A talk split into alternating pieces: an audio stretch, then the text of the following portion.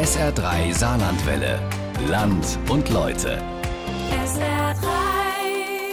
Zehn Jahre ist es her, dass der Bergbau im Saarland beendet wurde. Am 30. Juni 2012 wurde das letzte Bergwerk geschlossen. Wir schauen zurück mit Sarah Sassou, die einige Leute getroffen hat, die von damals erzählen können, denn die Geschichte des Steinkohleabbaus ist nicht auserzählt. Viel Spaß bei der langen Reportage. Wir können alle froh sein, dass die Leute noch so geschafft haben, bis zur letzten Minute. Viele hätten doch denken, Mensch, wir machen sowieso zu, was soll ich da noch rinspringen, was soll ich da noch... Da wurden Kohlen bis zur letzten Minute. Wir haben das Abend gemacht bis zum bitteren Ende, bis zum Schluss. Jeder. Da hat es keiner gern, wo nicht am Strang gezogen hat oder sonst irgendetwas. Und das ist die Kameradschaft, wo da war. Wir fahren an jedem Tag, den uns der Gott schenken mag. Als der saarländische Ministerpräsident Peter Müller 2008 das Aus des Steinkohlenabbaus an der Saar ankündigte, war das für Bergmann Stefan Busch keine wirkliche Überraschung. Außerdem war es ja noch ein bisschen Zeit bis zum Stichtag, dem 30. Juni 2012. Man hat das immer für sich rausgeschoben. Man wollte das eigentlich gar nicht so, so wahrnehmen, obwohl man gewusst hat, der Tag kommt. Stefan Busch ist mittlerweile 55. Die Haare sind grau meliert. Er trägt das weiß-beige karierte Hemd offen über dem dazu passenden Shirt. Die Zeiten in der Bergmannsmontur sind eben schon lange vorbei. Dabei hat Busch noch am längsten von allen saarländischen Bergleuten im Abbau gearbeitet, denn er war der Bergmann, der am 30. Juni 2012 das letzte Stück Steinkohle nach oben gebracht hat. Busch blickt aus dem Hallentor auf den Förderturm, auf dem er damals stand. Man sieht an der Bilder, wie emotional das Ganze war. Da habe ich persönlich nicht wahrgenommen, richtig wahrgenommen. So, jetzt ist Schluss. Wie ich da oben gestanden habe, haben da runtergelut gehabt. Da war der Kloß im Hals. Ich wollte eigentlich noch mehr sagen, eigentlich, aber das ist gar nicht gegangen. Wie ich den Leuten Gesicht drin gelut habe, habe ich gewusst, so, jetzt ist Schluss, jetzt ist wirklich Schluss. Jetzt, zehn Jahre danach, ist der Kloß im Hals noch immer ziemlich dick, wenn er daran zurückdenkt. Zu Hause hat seine Frau Andrea den Film über den Abschied vom Bergbau kürzlich noch mal rausgesucht. Mein Bub, der war zehn, Andrea, die haben unten gestanden gehabt, die haben hochgelut. Da, boah, da habe ich auf der Couch gesessen, ich habe mich aufstehen, ich habe mich gehen, ich habe mich in die Küche gehen. Ich habe so gibt's doch gar nicht. Ne? Das ist alles nochmal hochkommt. Das Ende eines Traumjobs. Auch bei Stefan Busch hatte der Beruf des Bergmanns Tradition. Vater und Großvater waren schon auf der Grube. Als Busch 1981 die Schule in Wiesbach bei Eppelborn abschloss, war für den Großteil der Jungs in seiner Klasse der berufliche Weg ganz klar vorgegeben. Aus meinem Ort, von meiner Klasse, ich glaube von 21 Buben, sind gleich 19 auf die Grube gekommen. Busch lernt den Job also von der Pike auf in der Grube Göttelborn. 1981 ging die Ausbildung los, später legte er die Hauerprüfung ab. Im Jahr 2000 muss er dann von Göttelborn Abschied nehmen, die Grube wird geschlossen. Die Betreiberin RAG hätte zu viel investieren müssen, um das Bergwerk zu modernisieren.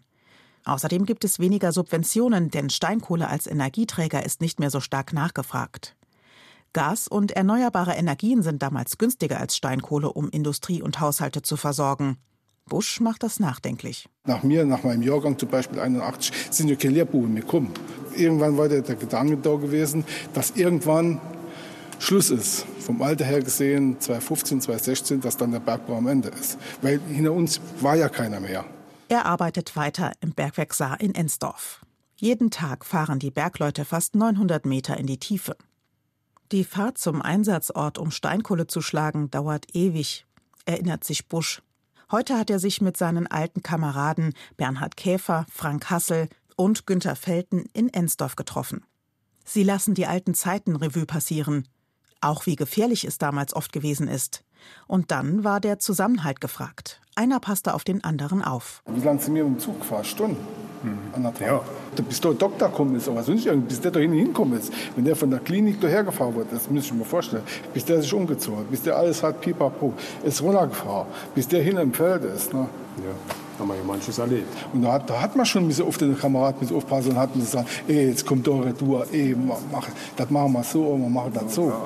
Weil man hat so genug mitgemacht, wo schwere Unfälle waren. Bis man diesen Mann dann am Schacht hatte, bis der Doktor da war. Und yes. Das war immer, das, das war, ne?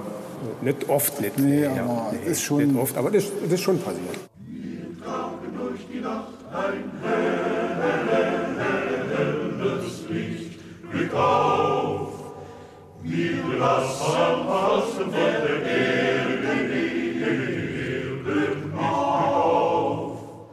Da sind ja fast alle gekommen, weil Kameraden, die auch schon länger zu Hause waren. Und also für mich war das unheimlich. Ich hätte das nie gedacht. Ich bin doch eigentlich locker hingegangen.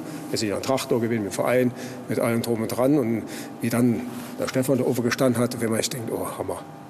Ja, da habe ich gestern dann, ja, muss man sagen, wie sagt man, der Saarländer, da ist das Pipi in der Augen schon gekommen. So war das nicht. Günther Felten erinnert sich an das letzte Treffen mit den Kameraden am Bergwerk Saar. Der Tag der Schließung. Jetzt, zehn Jahre später, ist hier alles anders. Viel ist nicht mehr zu sehen vom Abbau. Noch weniger ist zu hören von früher, als hier auf der Grube Ensdorf tausende Bergleute Steinkohle förderten. Mithilfe der riesigen Maschine. Sie ist so groß, dass sie eine ganze Halle füllt. Betritt man den Raum, sticht einem ein Geruch in die Nase. Ein Geruch nach Öl zum Schmieren der Maschine. Erklärt Bernhard Käfer. Er sitzt mit Blick auf die Maschine auf einem weich gepolsterten Sitz. Neben sich ein altmodisches Kontrollpult. Rechts und links ragen zwei Bedienhebel aus dem Boden. Alles wirkt antiquiert, aber erstaunlich gepflegt. In der aktiven Zeit des Bergwerks hat die Maschine den Förderturm bewegt, um Menschen und Kohle von unter Tage nach oben zu bringen. Der Dreck von damals ist längst weggeschrubbt. Das Maschinenhaus ist jetzt ein Museum. Betrieben wird es vom Berg- und Hüttenarbeiterverein Ensdorf. Käfer lächelt zufrieden auf seinem Steuerplatz. Dass er Bergmann wurde, war, wie bei so vielen, auch bei ihm vorgegeben. Mein Opa hat Grube geschafft, mein Papa hat Grube geschafft und mein Onkel, der war hier Fördermaschinist. Deswegen, das ist auch mein Steckenpferd. Mit zwölf Jahren durfte ich mal hier auf dem Sitz sitzen. Da ist die noch richtig auf Dampf gelaufen. Jetzt machen wir halt eben mit Elektromotor. Ist ein bisschen abgespeckt, sagen wir so, aber ist doch schon mächtig. Ne? 4780 PS, wenn man, wenn man das sieht, wenn sie sich bewegen. Ne? Die Räder und Kolben laufen noch immer einwandfrei, aber eben nur noch gelegentlich, denn die Maschine ist in Rente, so wie Bernhard Käfer und sein Vereinskollege Günther Felten. Früher haben sie zusammengearbeitet. Die Erinnerungen an fast 30 Jahre als Bergmänner unter Tage, gute wie schlechte, haben sich tief eingebrannt. Und das war auch schon extrem. Ne? Da waren manchmal Temperaturen von 40 Grad. Ne? Mhm. Ja, dann ist man mit der nassen Kleidung, hat zwar noch trockenen mitgebracht, ist man dann an Schacht gekommen, je nachdem, wo, was für Schacht man rausgefahren ist. Wenn man von 40 Grad rauskommt, nach 20 Grad so nur eiskalt. Aber man muss immer sagen, wenn man hier in der Kantine gestanden hat und haben die Flasche Bier getrunken, ne? oder manche da vielleicht noch Flasche Cola, egal, wurde das alles vergessen irgendwie. Was schließlich immer häufiger und heftiger vorkam, waren Steinschläge unter Tage. Und zwar so massiv, dass die Erde über Tage bebte und die Menschen in den Orten in Angst und Schrecken versetzte. Aber auch die Bergleute waren schockiert, sagt Günther Felten. Da war Erschütterung, dann hat man kurz, ach, Mist. So, jetzt, hat schon, jetzt haben wir schon gerade schon wieder Palaver. Da ist gar nicht, hat keiner gesagt gehabt, gut, dass Uslo nichts passiert ist und er dachte also von uns. Ne? Wir haben normal dann weitergeschafft. Der Endgedanke war schon, was ist jetzt, wo wir nicht mehr rauskommen? Die Presse ist nicht mehr voll, nur Meldungen, es hat nochmal Erschütterungen und das hat mehr wehgetan, wie eigentlich, dass man selbst da dabei war.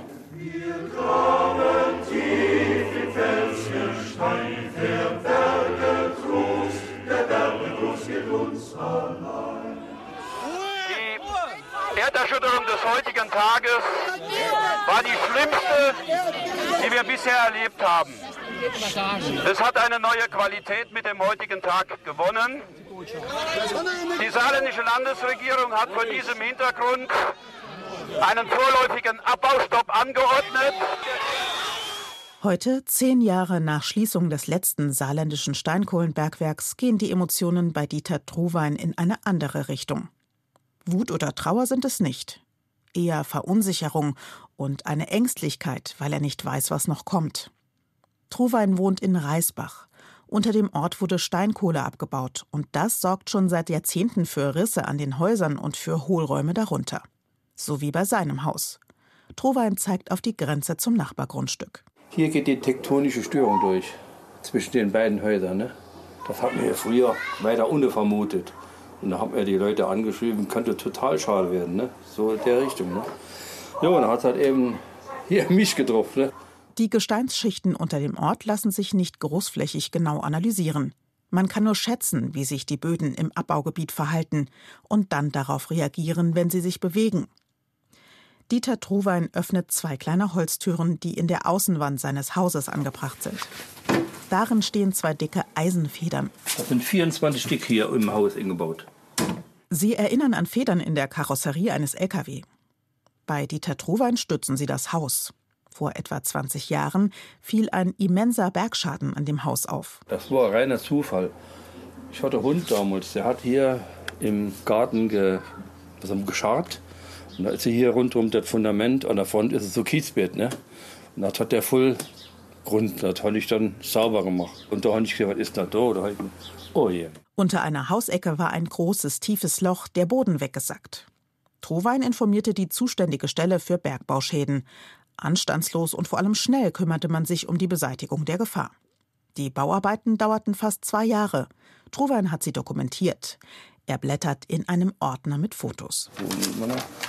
Das hat dann eher so ausgesehen. Ne? Mein Backer, da steht er, die waren da im Keller drin alles. Und überall haben die große Löcher in das Mauerwerk gebrochen und dann konnten die mit Backer fahren und das alte Fundament rausgenommen. Die Kosten für den Umbau, so schätzt der Reisbacher, hätten für ein neues Haus an anderer, sicherer Stelle gereicht. Das sei ihm angeboten worden. Aber ich wollte halt eben nicht weg hier. Ja, habe ich schon alles selber gemacht und dann tut man das eben nicht gerne so verkaufen oder ja, dass nachher andere Leute drin wohnen. Ist, irgendwie ist das immer, bleibt immer ein bisschen irgendwas hängen. Ne? Ist so. Das Haus besteht aus zwei Wohnungen auf zwei Stockwerken mit großzügigen Räumen. Alles ist absolut gepflegt. Nie war es den Menschen hier zu viel, die ständigen Reparaturarbeiten zu erdulden. Doch gerade ist Dieter Trowein deswegen ein wenig aus dem Tritt. Er zeigt nach oben. Die Holzverkleidung des Balkons hat er mit dem Schwiegersohn abmontiert. Der Balkon muss saniert werden. Ein Bergschaden, den er, wie üblich, gemeldet hat. Und als die Sachverständigen kamen, hat er ihnen auch gleich die Unterlagen des Notars mitgegeben. Das Haus ist nämlich kürzlich auf die Tochter überschrieben worden. Das sollte vorher alles geregelt sein. So ist halt das eben. Doch Dieter Druwein und seine Familie erlebten eine böse Überraschung. Die RAG hat sie darauf aufmerksam gemacht, dass das notarielle Dokument nicht vollständig ist und die Tochter keinen Anspruch mehr auf die Übernahme der Kosten wegen Bergbauschäden hat. Aus dem einfachen Grund, da fehlt nur ein Satz Anspruch auf Regulierung von Bergschäden. Das fehlt. Und da halten die sich dran fest. Ne? Dieter Truwein kann das nicht verstehen. Er will, dass sein Haus in der Familie bleibt, das für seine Kinder gesorgt ist. Der Steinkohlenbergbau im Saarland ist zwar seit zehn Jahren zu Ende, aber doch nicht seine Folgen, findet der Rentner. Ich meine, der Bergbau ist Geschichte, da ziehen wir rum, kommt nichts, ist nichts mehr. Ne? Das, so, so, ist es nicht, so einfach ist es nicht. So einfach können die die ja nicht aus der Verantwortung ziehen, das geht ja auch noch nicht. Aber was will man machen? Sehr wahrscheinlich haben die immer die längeren Arme. Ne? Damit meint er die juristischen Möglichkeiten. Seine Rechtsschutzversicherung wird ihm im Ernstfall nichts nutzen, sagt er, da hat er sich schon erkundigt. Die unangenehmen Seiten des Bergbaus, die hat Dieter Truwein schon früh in seinem Leben zu spüren bekommen, denn er hat selbst auf der Grube gelernt, in Luisenthal. Auch am Tag des Unglücks, dem 7. Februar 1962, war er auf der Frühschicht, als eine Schlagwetterexplosion 299 Bergleute aus dem Leben riss. Er hatte Glück. Meins mit dem vollen Bus weggefahren und abends und mittags waren wir nur noch drei, vier Leute drin. Ne? Das war schon, und hier der Ort, der waren, glaube 16 oder 17 Bergleute waren dann umgekommen. Ne? Danach wollte er nicht wieder zurück unter Tage und suchte sich einen Job bei Ford in Saarlouis. Dort arbeitete er bis zur Rente. Ohne Groll gegen den Bergbau. Ich hatte doch nie einen Hass auf den Bergbau gehabt. Irgendwas. Ich meine, das, da waren Arbeitsplätze und wo sollten die Leute hin? Ne? Truwein steht auf und schiebt einen Terrassenstuhl beiseite. Darunter kommt eine Metallklappe zum Vorschein. Wir haben ja hier noch die Pumpen drin, ne? Sie pumpt Grundwasser ab, damit es nicht ins Mauerwerk eindringt.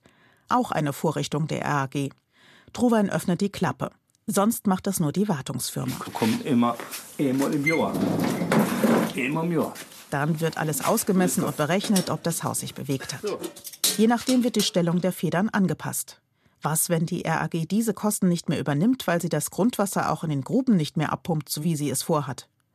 Oder wenn der Boden ruhig bleibt und die provisorischen Stützkonstruktionen raus können. Aber da muss aber alles mal zurückgebaut werden. Das Loch hier, das Grundwasser, wird ewig in drei Tagen werden die ja auch nicht die Pumpen laufen lassen. Irgendwann sind die ja auch mal, mal kaputt oder müssen erneuert werden. Das sind Sachen, das hat ja alles irgendwie so ein bisschen Pferdeschwanz. Ne?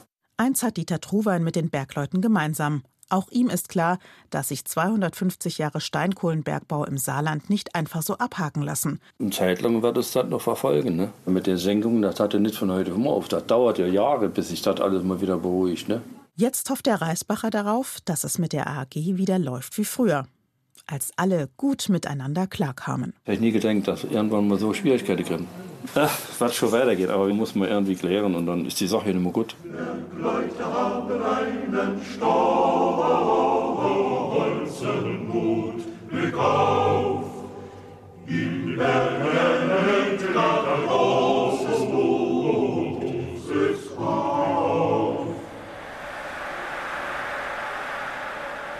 Die gute alte Zeit. Die Verbindung zu ihr ist für Frank Hassel der Ton der Fördermaschine in der Grube Ensdorf. Er geht an der Längsseite entlang, zeigt auf einen Kolben. Äh, äh. Für seinen Geschmack tropft da zu viel Öl, das könnte der Maschine schaden. Auf der Grube war er als Elektriker im Einsatz.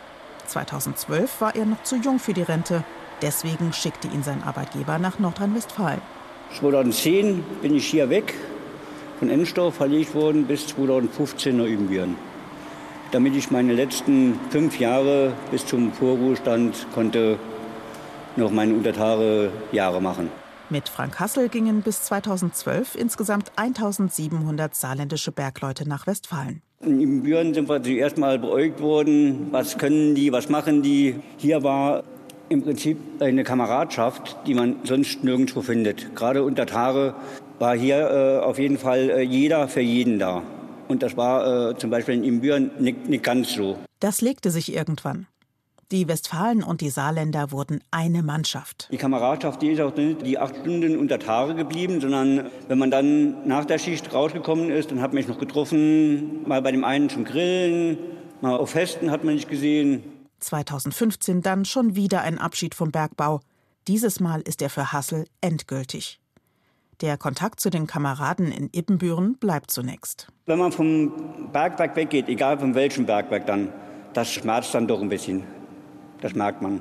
Die erste Zeit hatten wir auch noch Kontakt mit meinen Kameraden in Ibbenbüren, wo wir uns dann regelmäßig angerufen haben noch, was macht ihr so, wie geht's dir? Ist jetzt mittlerweile auch eingeschlafen, das sind ja auch schon sieben Jahre her. Ja, aber man vermisst dann äh, doch die, die Arbeit ein bisschen. Und wer mit uns gefahren,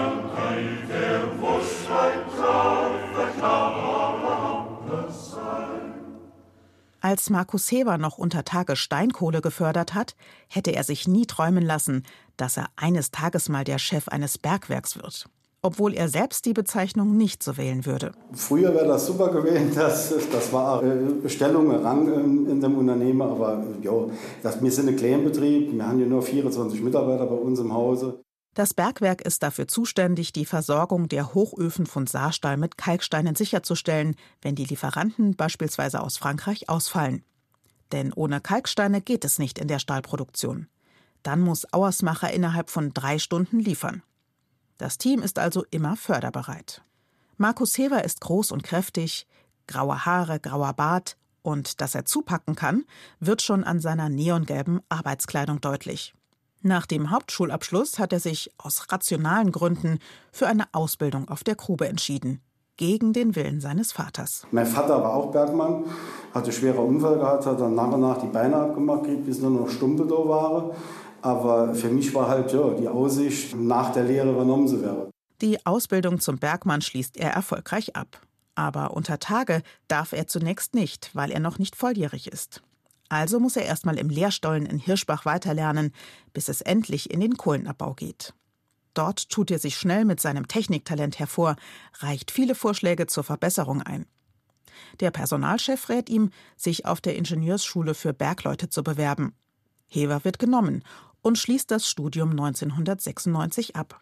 Mit gemischten Gefühlen, denn ihm ist klar, dass sein Job keine Zukunft hat. Normalerweise ist es so gewesen, mussten wir ja unterschreiben, dass wir, wenn wir das Unternehmen verlassen, dann Saarberg dementsprechend eine gewisse Geldsumme zurückzahlen für die Ausbildung.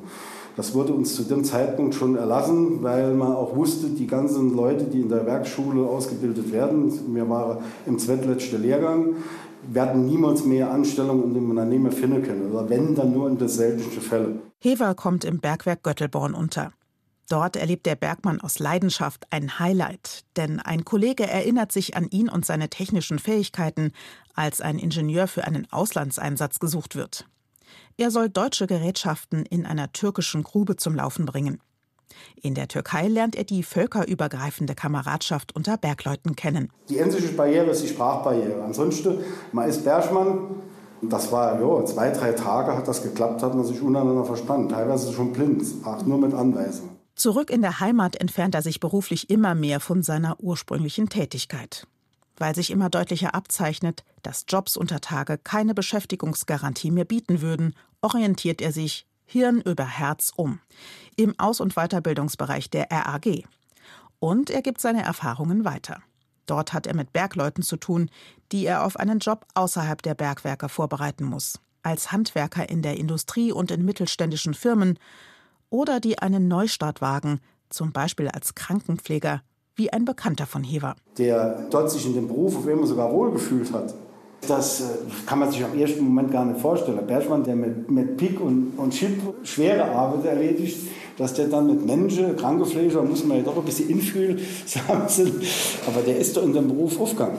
Als 2008 das Ende des Bergbaus verkündet wird, muss er auch seelische Unterstützung geben. Denn das habe viele bis ins Mark erschüttert. Wie wenn sie mit der Panneschip vors Gesicht geraugelt hätte. Das war ja, sie wusste zwar, dass irgendwann ihr Arbeitsplatz weg ist, weil man ja wusste, dass ja durch das Steinkohle-Finanzierungsgesetz zum Stichtag X die Steinkohle beendet werden sollte. Aber das, das Abrupte halt. Dann kam er, der Tag X, der 30. Juni 2012. Zu den Feierlichkeiten nach Ensdorf fährt Hever nicht. Das wäre zu viel für ihn gewesen. Ich bin schon emotional, ich wäre am Trainer ausgebrochen, das weiß ich.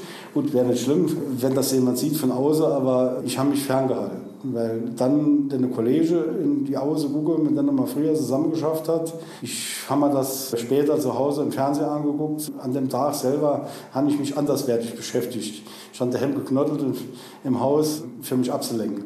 Hever reflektiert seine Zeit auf der Grube und wie sehr er den Job geliebt hat. Man ruft sich dann noch mal so Lebensereignisse auf, die man selber im Berufsleben hat, wo man ja, ja auch mit dem Leben davonkommen ist.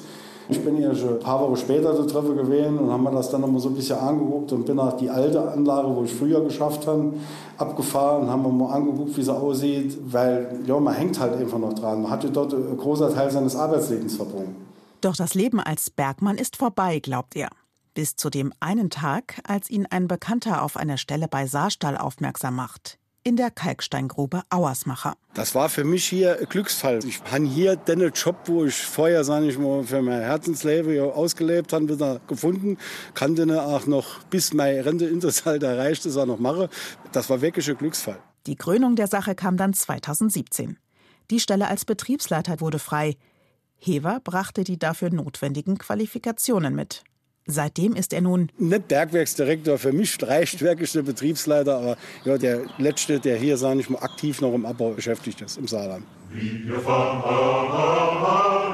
an jedem Tag, den uns der Herr schenken mag. Zurück in die Maschinenhalle in Ensdorf. Zurück zu den Bergleuten Stefan Busch, Bernhard Käfer, Frank Hassel und Günter Felten.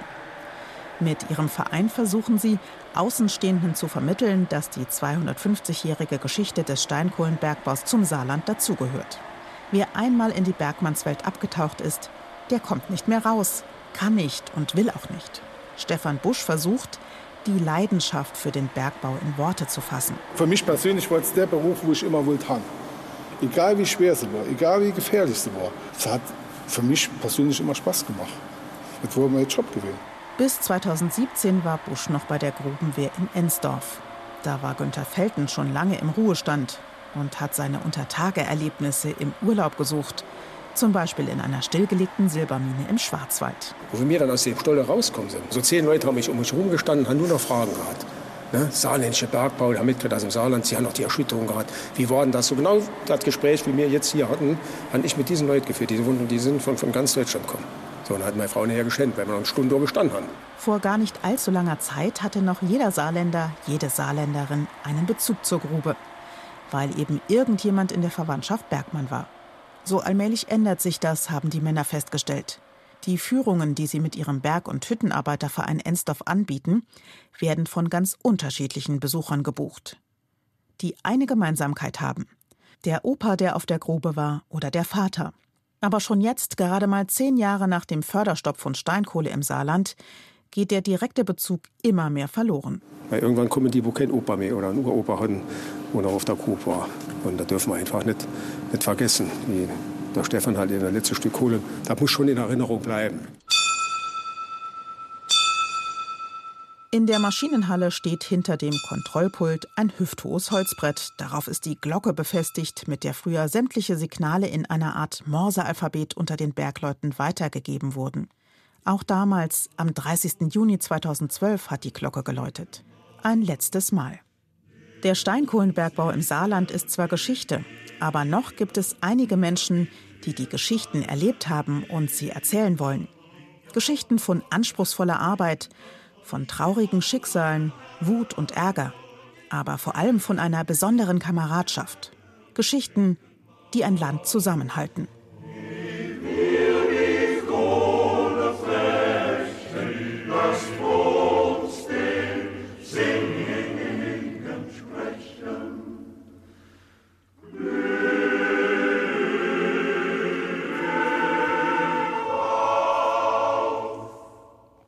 Zum Ende des Bergbaus vor zehn Jahren. Die lange Reportage von Sarah Sasu in Land und Leute auf SR3 Saarlandwelle.